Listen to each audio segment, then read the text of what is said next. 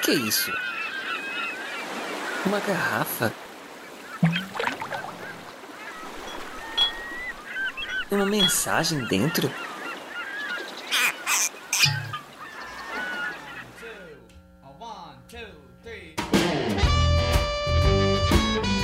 Você está ouvindo a Deriva Podcast, com histórias para ouvir e pensar. Episódio de hoje: O Triste Fim de André Fortunato, por Mark Schoenberg.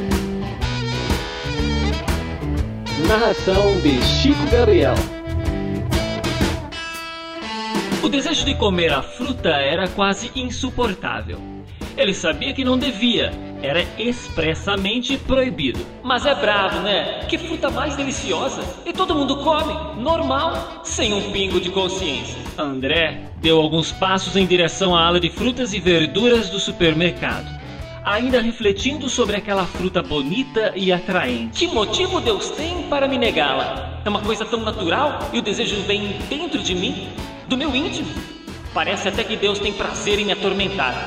Afinal das contas, foi ele quem me deu a necessidade de comer e um desejo forte por frutas suculentas. Sem perceber o que fazia, André se viu novamente de frente da banca com a fruta proibida. Toda a célula do seu corpo tremia de vontade por ela. Uma vezinha certamente não vai trazer consequências muito ruins. É tão comum Antigamente as pessoas levavam isso a sério. Hoje ninguém mais liga. Até vendem abertamente no supermercado. Ele hesitou um pouco mais. Depois de ver como é, aí eu me arrependo e paro.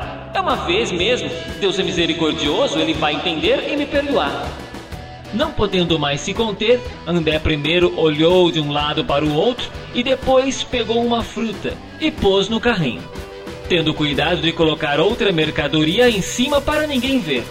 A caminho do caixa e depois do carro, sua imaginação correu solta. Como seria gostosa! Ele podia sentir o cheiro doce e imaginar o suco escorrendo pelos cantos da sua boca e melecando as suas mãos. Parece que metade do prazer da coisa estava na antecipação.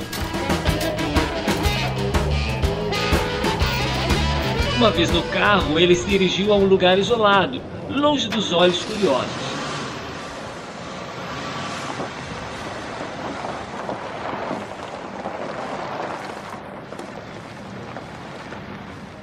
Aí abriu a sacola e pegou a fruta. Por um longo minuto, ele segurou-a nas suas mãos. Sentiu seu peso e sua textura suave e agradável, como se fosse feita de cera. Sua consciência ainda relutou valente, mas depois de alguns instantes ela perdeu a batalha e se calou. Então ele comeu. Ah, que delícia! É melhor ainda que pensei. Nunca imaginei que pudesse ser tão gostosa. Como Deus poderia proibir isso? André começou a ficar bravo. Alguns minutos mais tarde, porém, o sentimento era outro. Uma profunda tristeza. Quase um desespero pelo que tinha feito. Oh, soul, are you weary and troubled? No light in the darkness you see. There's light for a look at the Savior and life more abundant and free. Parecia que o céu estava fechado e ele estava prestes a ser esbofeteado por ventos, relâmpagos e trovões. Clamaria a Deus, mas temia ser sincero. Então voltou para casa deprimido. Só no outro dia conseguiu fazer uma confissão meio sem graça a Deus. Passaram-se alguns dias e André lutou bravamente contra a tentação de comer novamente. Quando ia ao mercado, evitava a banca com a fruta. Ou, quando não dava, passava rápido, sem olhar. Mas Lembranças do prazer daquele dia o atordoavam e não demorou muito até se ver mais uma vez diante daquela banca de frutas, travando nova batalha com sua consciência. Desta vez, a batalha durou menos tempo e comprou logo a fruta. Depois que comeu, novamente sentiu aquele peso na consciência, mas sabia que a sua resistência estava diminuindo. E assim foi.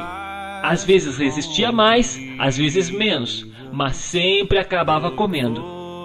Isso o levava a tempos de depressão. Tempos que perdia a vontade de fazer qualquer coisa a não ser ficar em casa no seu quarto. Outras vezes ele justificava o pecado e tentava servir a Deus mesmo assim, mas sabia que estava sendo hipócrita e aos poucos foi deixando seu ministério na igreja. Uma vez ele fez uma consulta no psicólogo. O psicólogo convenceu de que não devia sentir culpa ao comer. Então passou um tempo defendendo a liberdade cristã para comer a fruta. Mas seu ser já não aguentava mais exaustão e sequidão interior.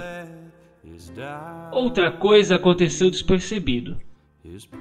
A fruta começou a perder o seu prazer.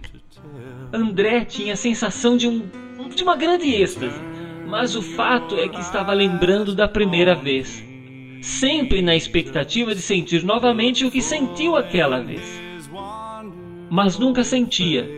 Agora ele comia porque não conseguia ficar sem comer.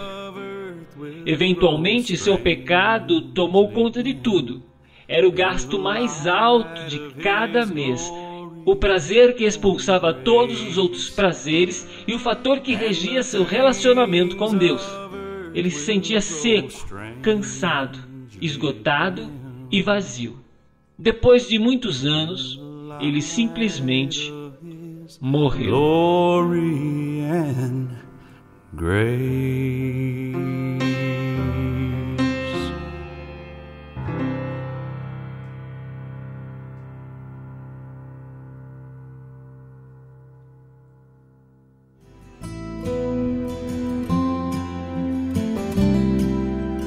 Você acabou de ouvir a Deriva Podcast, um oferecimento de nobarquinho.com.